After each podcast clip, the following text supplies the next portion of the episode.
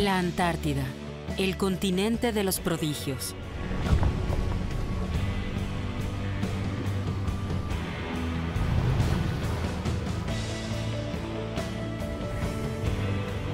Solo aquí, el hielo alcanza los 4 kilómetros de espesor.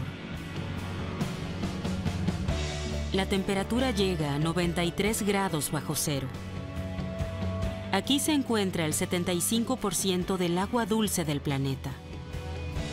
Y aún así, es el mayor desierto de la Tierra. Este es el único territorio del mundo en el que todos los países se han puesto de acuerdo en promover la paz, la ciencia y el medio ambiente. Lo del hielo y la temperatura, vale, pero lo de la paz y el medio ambiente cuesta creerlo, la verdad. Pero no solo porque me preocupa la naturaleza, sino porque en 2009 viví en Siria. Y no me queda mucha confianza en la paz ni en la comunidad internacional. Aunque me encantaría estar equivocado.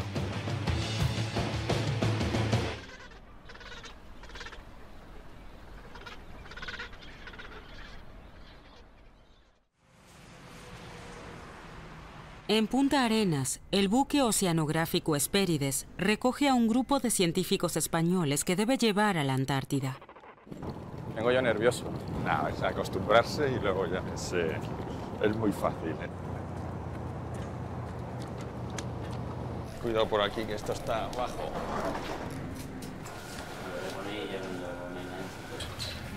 Está estupendo. Qué tenemos con ventanilla y todo. Abajo, ¿Eh? oh, pues no sé si prefiero yo, si Sí, prefiero arriba. Esta noche ha sido difícil, fuimos a dormir prontito, pero me costó coger el sueño y conciliar el sueño. Pues han debido ser cuatro horas las que he dormido, con los nervios de- del embarque. Preparación del buque para salir a la mar. Para mí, era la ocasión perfecta para comprobar si el espíritu antártico es real o hipocresía.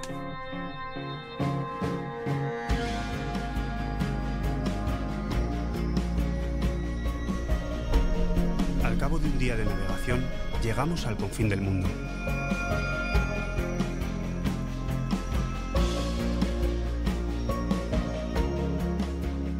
Desde el extremo de la Tierra del Fuego hasta la Antártida hay casi mil kilómetros.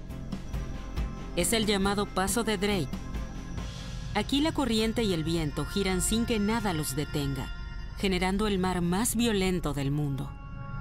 El temporal, pues el peor de todos fue precisamente este año, en la segunda subida de la Antártida, el último día, eh, a unas 16-18 horas de llegar al, continente americano, nos pilló un temporal muy fuerte por el través de, de estribor y tuvimos olas de entre 6-7 metros y vientos de 40-50 nudos. Todos los años, cuando entran en el Drake, la dotación saca sus teléfonos móviles. Esta es buena, esta es buena, esta es buena y esta es buena. Bueno, podía ser peor. Aquí se ubica el famoso Cabo de Hornos, que se ha tragado a cientos de barcos. Aún hoy, el Drake causa respeto y se toman todas las precauciones. Aunque en nuestro caso no fue tan épico. Por suerte evolucionan mucho los medios y hoy en día tenemos la posibilidad de antes de salir a navegar, pues eh, mirar la previsión meteo y ver qué ventana es buena para pasar el, el mar de Oces. Puede que la aventura ya nunca vuelva a ser la misma, pero la belleza sigue intacta para el que solo busca admirar el planeta y no enfrentarse a los elementos.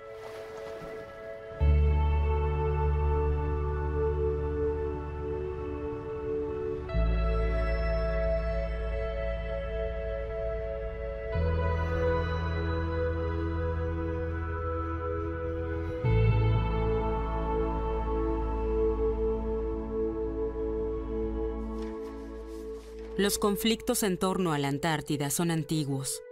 En 1525, el español Francisco de Oces fue el primer hombre en avistar estas aguas. El inglés Sir Francis Drake lo hizo 50 años después, pero como los británicos se convirtieron en los señores del mar, se impuso el nombre Paso de Drake. Desde comienzos del siglo XX, siete países mantenían reclamaciones territoriales sobre la Antártida.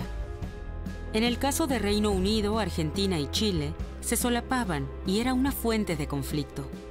En 1952 se produjo un incidente armado entre Reino Unido y Argentina. Comenzaba la Guerra Fría, se quería evitar una nueva zona de conflicto y se firmó el Tratado Antártico. Muchas personas, entre ellas científicos, estaban buscando maneras de cooperar. Era el año geofísico internacional en 1957-1958 y fue también que surgió la idea de organizar cooperación en la Antártida. Este continente, tan grande como una vez y media Europa o Estados Unidos, se consagró a la ciencia y a la cooperación internacional.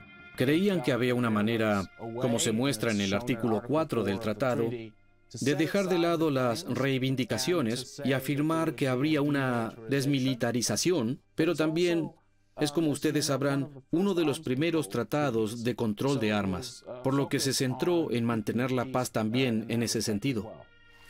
Pero no se logró solo por buena voluntad, sino porque su clima extremo impedía que se explotara económicamente y porque Estados Unidos y la Unión Soviética llegaron tarde a las reclamaciones territoriales.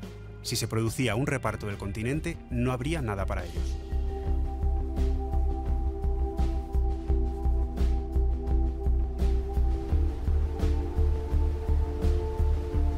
Cuatro días después de su salida de Punta Arenas, el Hespérides llega a la Antártida. La expectación era máxima. Nos levantamos a las 5 de la mañana para ver la primera línea de costa. Lo que no contábamos era con la niebla.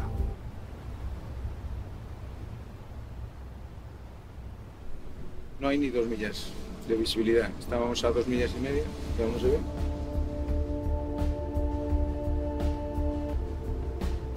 Unas horas después, la niebla se levantó y vimos, por fin, la Antártida.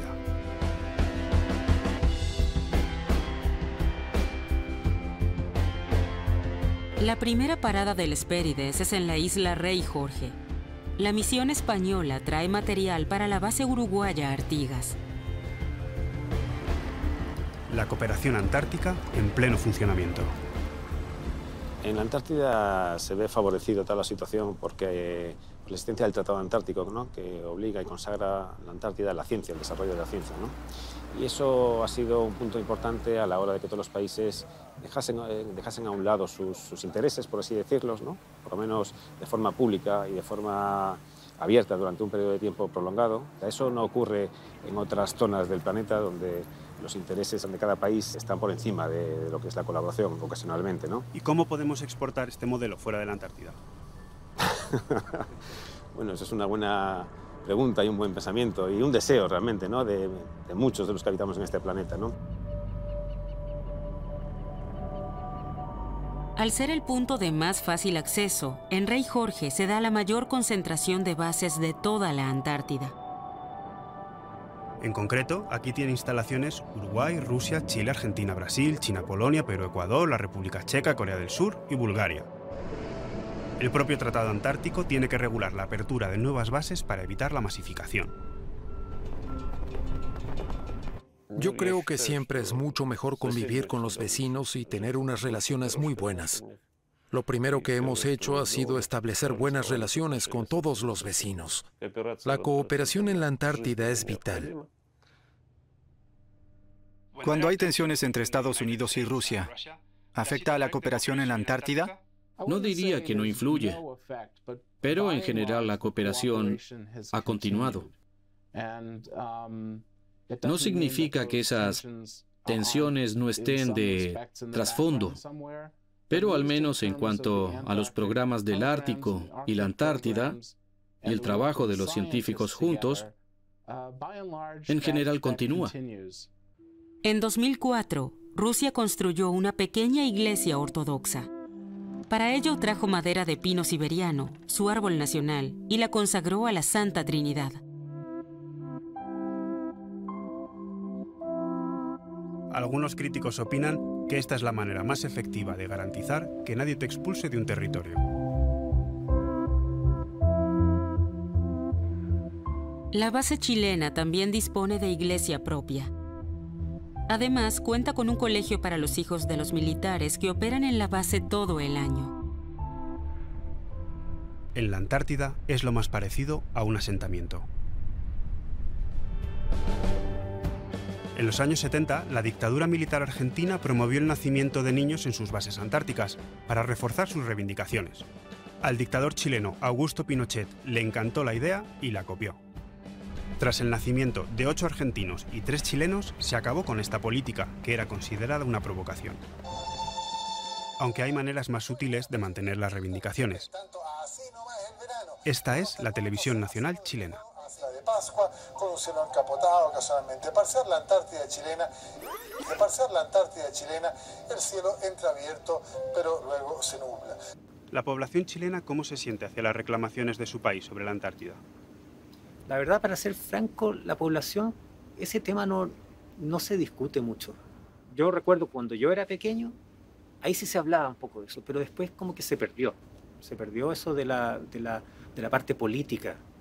Más bien la gente ahora la ve como un lugar de, de protección de la naturaleza. Yo veo esa tendencia, en especial en los jóvenes. Por lo que yo he observado en mis pares y en mi generación, eh, no, es tan, no es un tema de tanta discusión, para nosotros es como más sencillo. Siempre pensamos la Antártica como un, un, espacio donde se integran un montón de naciones, entonces nosotros no tendríamos por qué tener más derecho que otras sobre ella. ¿Crees que podemos salvar la Antártida si antes no salvamos los lugares donde vivimos? Ah, yo creo que como no salvamos los otros y cometimos tantos errores, quizás con la Antártica sí lo podemos lograr.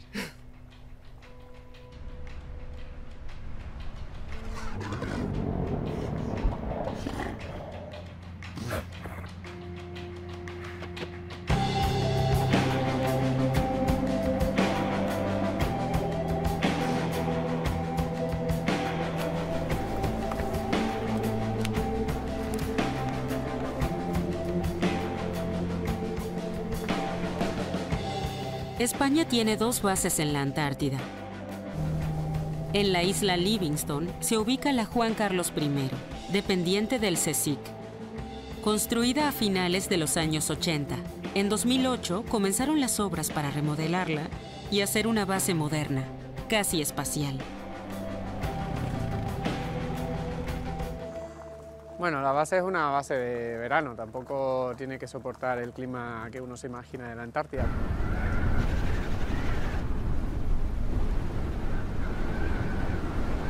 Hoy no hay prácticamente viento, pero antes de ayer tuvimos casi rachas de 40, es decir, más o menos 80 kilómetros por hora, y la sensación pues baja muchísimo, de menos 15 a menos 20.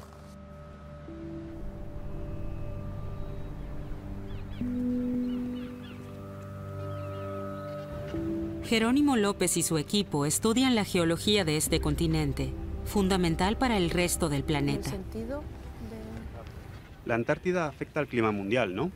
Es la fábrica del frío en el planeta. También hace mucho frío en el Ártico, pero no del mismo grado. También hay mucho hielo en el Ártico, pero no es comparable con la cantidad que hay en la Antártida.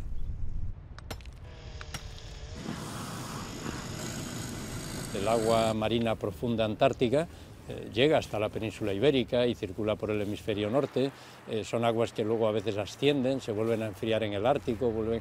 Los motores de esa circulación están en la Antártida.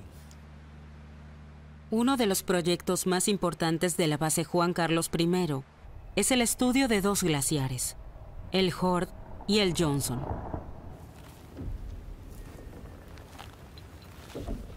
En los últimos años se han obtenido balances de masas positivos. Eso significa que el glaciar está ganando más masa de la que pierde. Lo que pasa que probablemente este año los datos nos den todo lo contrario. ¿Es cierto entonces que la península antártica se está enfriando? Sí, se está enfriando, lo que pasa que eh, en realidad no, no nos podemos fijar solo en 15 años. Los estudios relevantes tienen que ser mínimo de 30 años. Entonces, si nos fijamos, sí, es cierto. Hemos tenido 15 años que tenían una progresión al calentamiento y otros 15 años que iban al enfriamiento. Lo que pasa es que en términos globales no es cierto. Tendemos al calentamiento, o sea, al calentamiento global.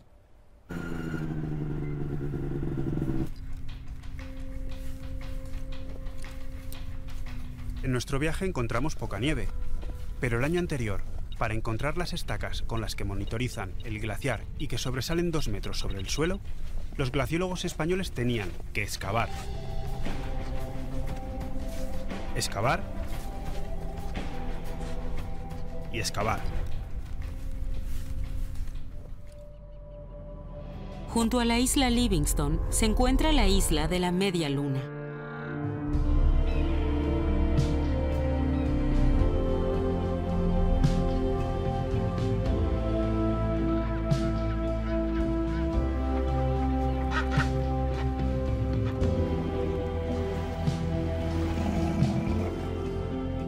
Antártida en miniatura comprobamos algo más, que aquí el tiempo cambia súbitamente.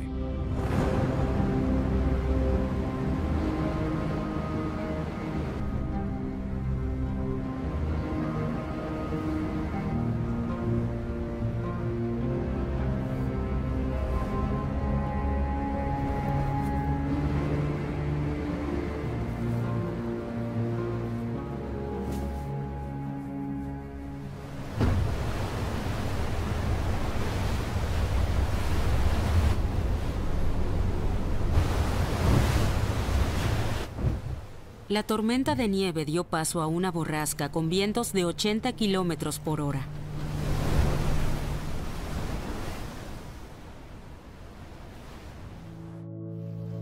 La siguiente parada del Hespérides es la isla Decepción, donde se encuentra la base Gabriel de Castilla.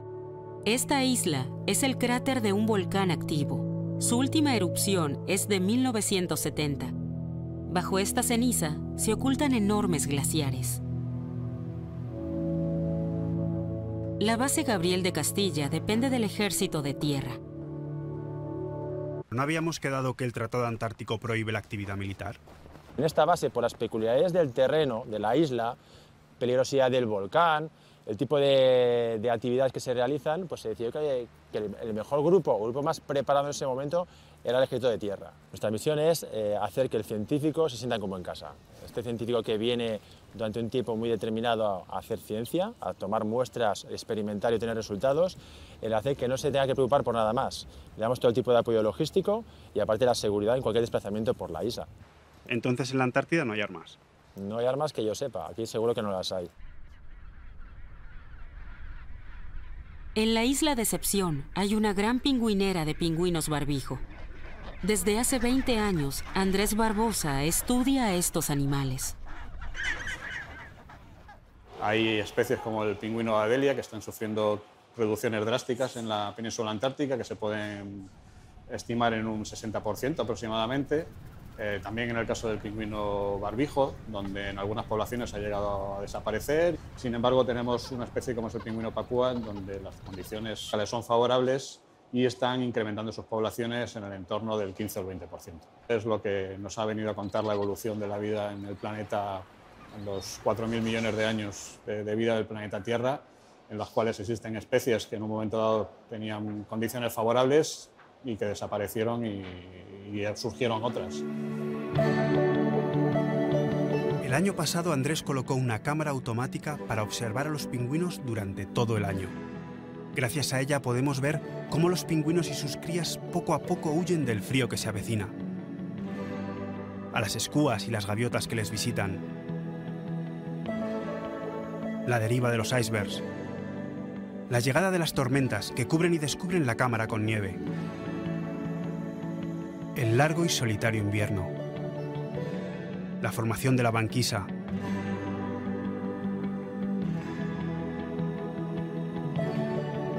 Los atardeceres que no ve nadie. En octubre regresan los pingüinos.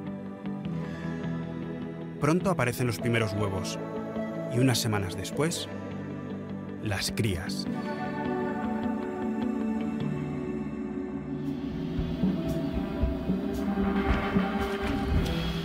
Una de las misiones de la Armada Española es elaborar la cartografía marina de estas islas. metros más para adentro. 086.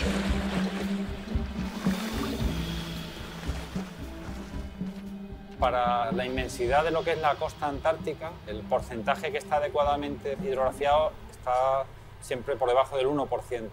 Uno quiere ir por un sitio, pero si hay hielos, eh, hay que alterar esa ruta. Eh, el problema de alterar esa ruta es que nos salgamos de ese pasillo de seguridad en el que sabemos que tenemos datos. Es necesario que existan esas cartas para evitar que haya una desgracia, un hundimiento, un vertido, un problema, ya no solamente por las vidas, sino también por las implicaciones de un vertido en una zona como esta. Realmente tenemos una labor por delante de muchos años y realmente enorme en la que tendrán que colaborar todos los países que tengan capacidad. En 1819, el británico William Smith es arrastrado por vientos furiosos y descubre por casualidad la Antártida. Los españoles reclaman ese honor para Gabriel de Castilla en 1603, aunque no pueden demostrarlo de forma concluyente. Lo cierto es que antes que William Smith, seguramente los cazadores de focas ya conocían estas islas, pero preferían el anonimato a revelar la ubicación de un tesoro en pieles.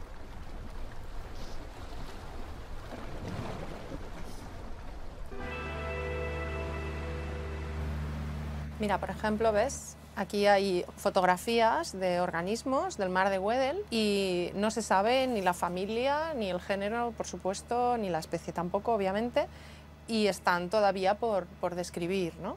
Y eso pasa en muchos grupos animales completamente distintos. Si los océanos del mundo son la próxima frontera, el océano austral es la frontera detrás de la frontera.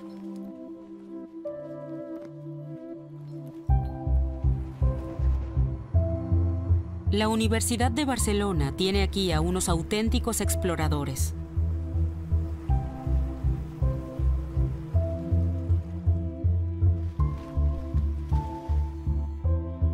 Antes se pensaba que aquí, como era un sitio con muchísimo frío, con muy pocos recursos alimenticios, pues habría muy poca fauna en los fondos y sin embargo pues no es así. Las condiciones son duras, pero los organismos se adaptan. O sea, los ecosistemas de la Antártida son los más antiguos del planeta, por lo tanto las especies han tenido mucho tiempo para adaptarse y hay especies de hecho que solo viven aquí, son endémicas, son únicas de estos ecosistemas.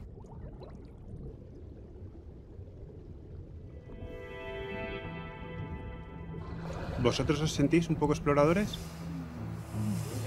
Bueno, sí, un poquito, sí.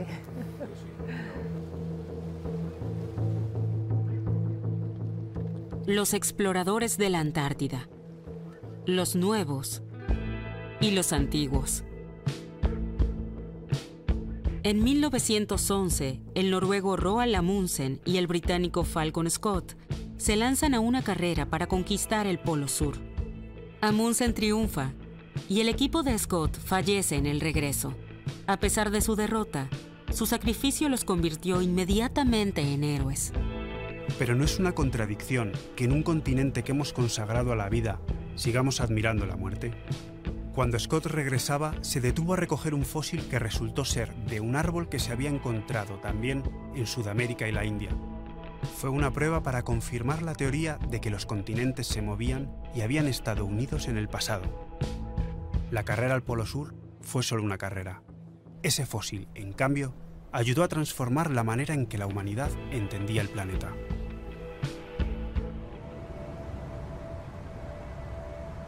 En la isla Decepción quedan las ruinas de una antigua estación ballenera. Antaño, a esta bahía la llamaban La Roja, porque el mar se teñía de sangre, o la Apestosa, por el olor a carne putrefacta y al procesado del aceite. Dejó de operar en 1931. En 1986, la comunidad internacional prohibió la pesca de ballenas.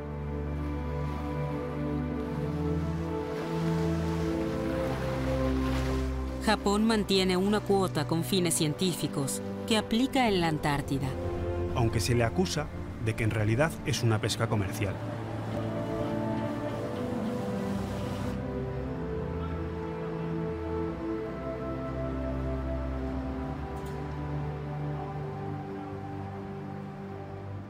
Apoyamos el uso sostenible. Nos gustaría seguir viendo ballenas en el futuro siempre, porque esa es la única manera posible de hacer un uso sostenible.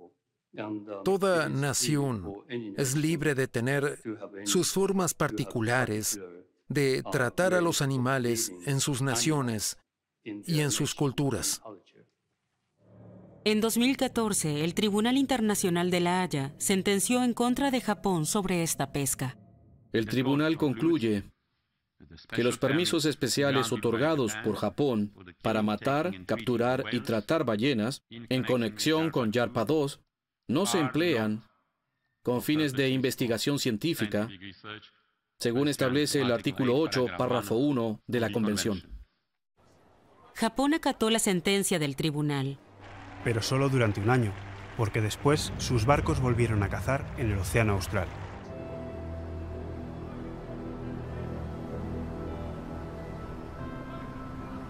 Pero la pesca de ballenas no es la única que debe preocuparnos. La merluza negra o austromerluza es un tesoro antártico. Su pesca está restringida, pero su precio alcanza los 60 euros el kilo. La pesca ilegal se salta esas cuotas y se salta el arte de pesca. El arte de pesca con el que se debería de pescar es palangre, que es muy selectivo, merluza sí o merluza no, y sin embargo ellos utilizan grandes redes de trasmayo que pueden llegar a pescar muchísimas toneladas.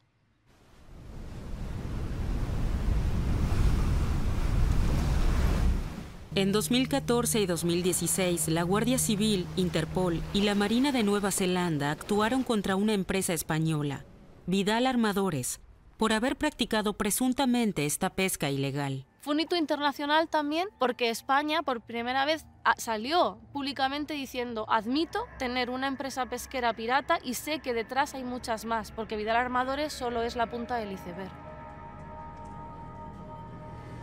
Vidal Armadores acudió al Tribunal Supremo porque no estaba de acuerdo con lo que estaba juzgando la Audiencia Nacional, que era su pesquería ilegal. El Tribunal Supremo le dio la razón, alegando que esa pesca había sido hecha en aguas internacionales y por tanto este caso no podía ser juzgado en España.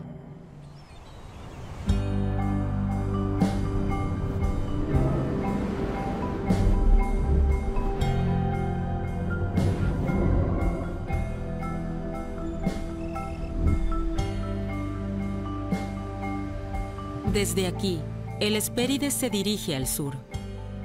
Se interna por el estrecho de Gerlache, uno de los lugares más deslumbrantes de todo el continente.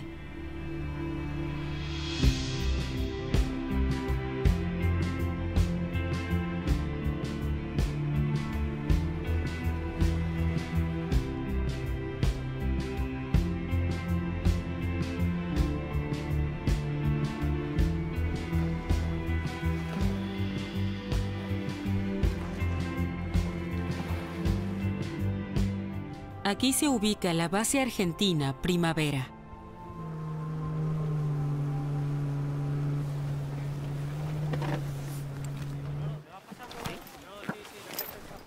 Base Antártica Primavera es una base de ejércitos. A diferencia de otra base, esta tiene un sistema pasarela para no pisar la biodiversidad que hay de los musgos, las algas. Se trata de lo, del daño sea el menor posible. ¿Por qué el Tratado Antártico funciona y la ONU no? Sí, no, no, no sé mucho, mucho de política exterior, por eso a veces soy más cuota en las palabras, pero acá el Tratado Antártico es un tratado que funciona muy bien. Y si me preguntás por qué, no sé. E, es así. Eh, ojalá el resto del mundo sería así de, esta forma. Capaz que uno en otras partes es más individualista. ¿Y entre Argentina, Chile y Reino Unido también hay cooperación? Sí, sí, sí, sí. Es más, nosotros, yo entré por Frey. Por eso no, no, hay problema en ese sentido. Acá en la Antártida es impecable. todo. Yo no sé si el resto que está acá, que le puedo mostrar algo más de la base, pero... Ante mi pregunta, el comandante mencionó la base Frey, que es chilena, pero nada específico del Reino Unido. Puede que fuera casual o que prefiriese evitar un tema sensible. En 1982, la Guerra de las Malvinas enfrentó a Argentina y Reino Unido en un conflicto subantártico. Para muchos, la herida sigue abierta.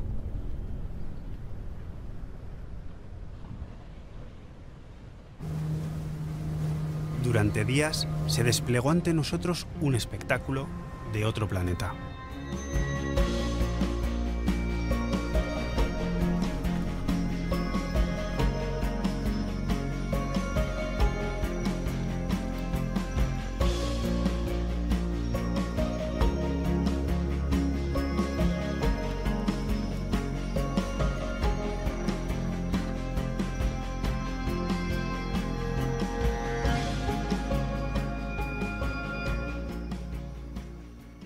Aquellas semanas descubrimos la belleza infinita de la Antártida y una de sus amenazas más aterradoras.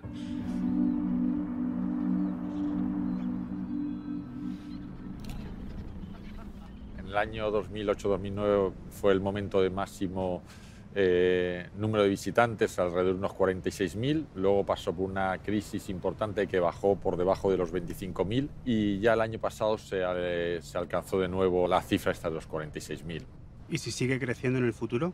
Es imprevisible. Yo creo que crecerá, pero eh, es un eh, turismo eh, que el, el coste a- mm, aproximado tiene una horquilla de 5.000 a 10.000 euros eh, por viaje. No hay muchas personas en el mundo que puedan permitirse el lujo de venir.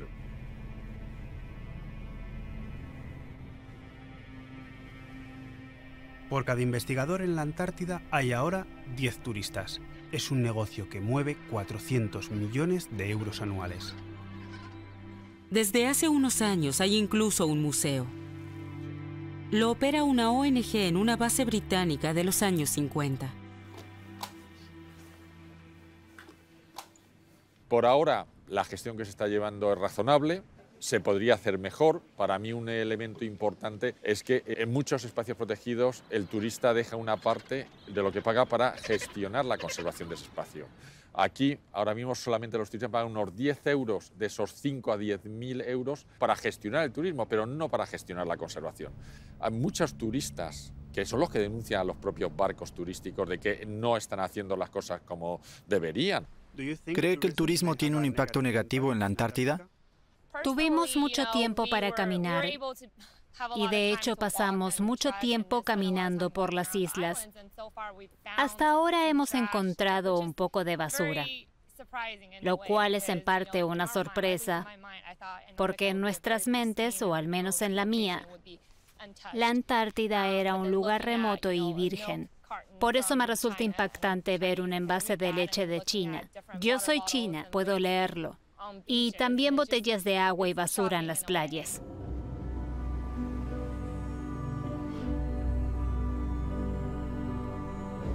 No solo el turismo. Cualquier presencia humana en la Antártida puede ser una amenaza. A la Antártida hemos venido a buscar aliens.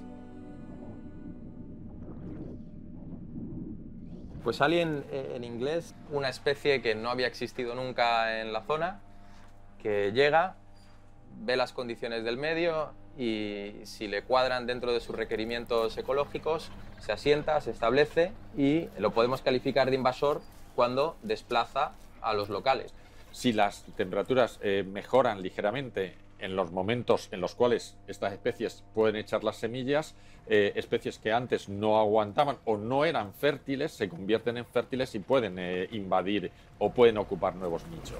¿Cómo llegan estas especies invasoras a la Antártida? Bueno, siempre eh, pueden llegar especies por distintas vías naturales, bien sea por el viento, bien sea por el mar o por troncos o elementos que vengan por el mar o por eh, fauna. Pero el problema fundamental es que la principal fuente de invasión eh, no son estas vías naturales, sino que es el hombre entre sus ruedas, entre sus zapatos, sin querer los estamos trayendo y muchos de ellos morirán porque no se dan las condiciones, pero otros que son cosmopolitas acabarán invadiendo. De hecho, el Comité Polar Español nos obligó a pasar la aspiradora concienzudamente por cada uno de los elementos que íbamos a llevar a la Antártida.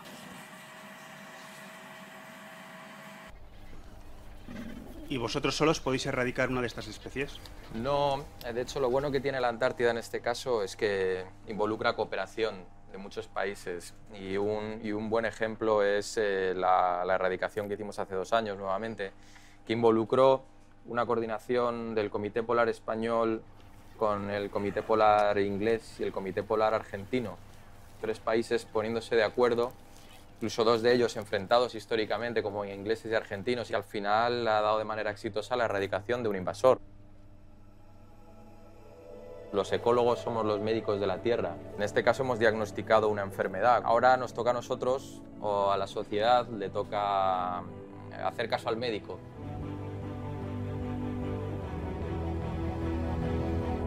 Tras una semana por el estrecho de Gerlache, el Hespérides regresa a las bases españolas para cerrarlas. Pero yo no me podía ir de la Antártida sin preguntar sobre la mayor amenaza para la paz y el medio ambiente en todo el mundo. Indudablemente en la Antártida hay recursos minerales. Eh, y minerales, eh, algunos de ellos valiosos, y hay petróleo. No solo hidrocarburos, bien sea en forma de gas o de petróleo, sino además otra serie de minerales como pueden ser el níquel, el oro, la plata. Incluso hay recientes publicaciones que hablan de la, del hallazgo de, de un tipo de roca susceptible de contener diamantes.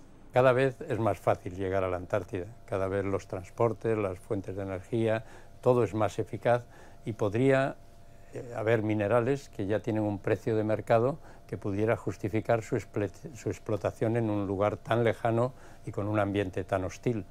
Yo viví de cerca la, la, evolución del derrame del Prestige. Tuvimos un trabajo de investigación para ver cómo era la evolución del vertido a lo largo de toda la costa del Cantábrico y la verdad que fue triste ver la situación.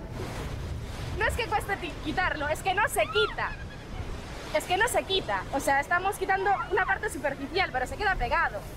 Un vertido de características similares como las que sucedieron en el Prestige, si se diese en la Antártida, sería una catástrofe completa y absoluta. El efecto del hielo sobre el, sobre el chapapote tendría unas consecuencias mucho más dramáticas que las que podría tener en otras latitudes. ¿Por? Pues porque, primero, para acceder, imposible, y luego, al congelar, quedaría atrapado el, el, chapapote o la capa de vertido quedaría atrapada entre los hielos. Por lo tanto, eso sería mucho más difícil que volviese otra vez a la recirculación marina y que la dinámica de las corrientes lo volviese a distribuir por otras zonas.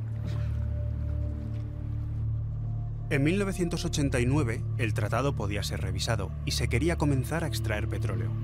Curiosamente, coincidió con una aluvión de nuevos países que querían formar parte del acuerdo. Pero de nuevo se produjo el milagro. Antes de la despedida queremos recoger la firma de un tratado aquí en Madrid, un acuerdo para proteger el medio ambiente de la Antártida, la única zona virgen de nuestro planeta. El documento se llama Protocolo de Madrid y supone un salvoconducto para la Antártida de 50 años. Eh, teníamos la mala suerte de que los más reacios eran los más poderosos. Nada menos teníamos a Estados Unidos, a la Unión Soviética, la propia China y el Reino Unido frente a los países más, más proteccionistas del medio ambiente, como eran fundamentalmente los europeos. Al final se consiguió una prohibición a la minería durante 50 años, que solo puede modificarse con el apoyo de todos los países firmantes, lo que es casi imposible. Salvaba el principio de los que no querían una prohibición permanente y absoluta, y salvaba el principio de los que no queríamos que se explotara de ninguna manera esos recursos que podían contaminar absolutamente la Antártida y producir unos destrozos irreparables. El Protocolo de Madrid debe ser ratificado en 2048. ¿Qué pasará entonces? Lograr consenso en cualquier cosa es muy difícil. Así que mientras no se convenza a todos los países de que hace falta cambiar la política actual, la prohibición existente sobre la explotación minera sigue vigente. Es una cuestión jurídica. De acuerdo, pero la tentación sigue ahí. En 2007, el Reino Unido amplió su reclamación sobre el suelo marino antártico. Ese esfuerzo en recursos, en, desplazar eh, personas, barcos, eh, crear bases, al final tienen un claro objetivo y es, tener una presencia eh, en el momento de que se decida eh, un reparto de la Antártida, aunque nadie ni ninguno lo dirá nunca públicamente. ¿Y como investigador, tú te sientes utilizado en esa estrategia?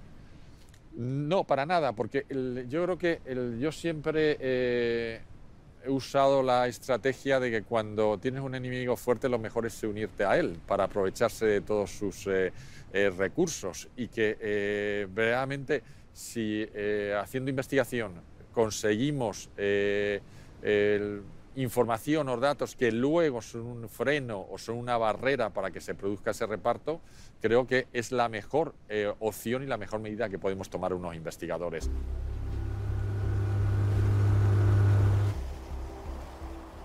Y así, los investigadores y militares españoles dicen adiós al mundo que hay al sur del sur.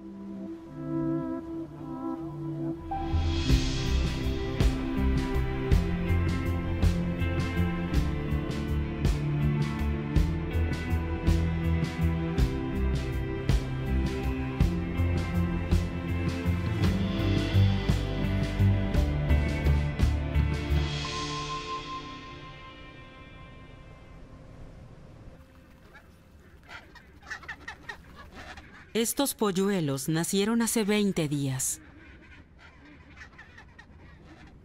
En cambio, este huevo está muerto. Sus padres no podrán poner otro hasta el año que viene. Por eso, no lo abandonan fácilmente. Los seres humanos también protegemos solo aquello que amamos. Pero la ciencia ha demostrado que nuestro corazón es más grande que el del pingüino. ¿Qué? ¿Algo que objetar? En eso estamos de acuerdo.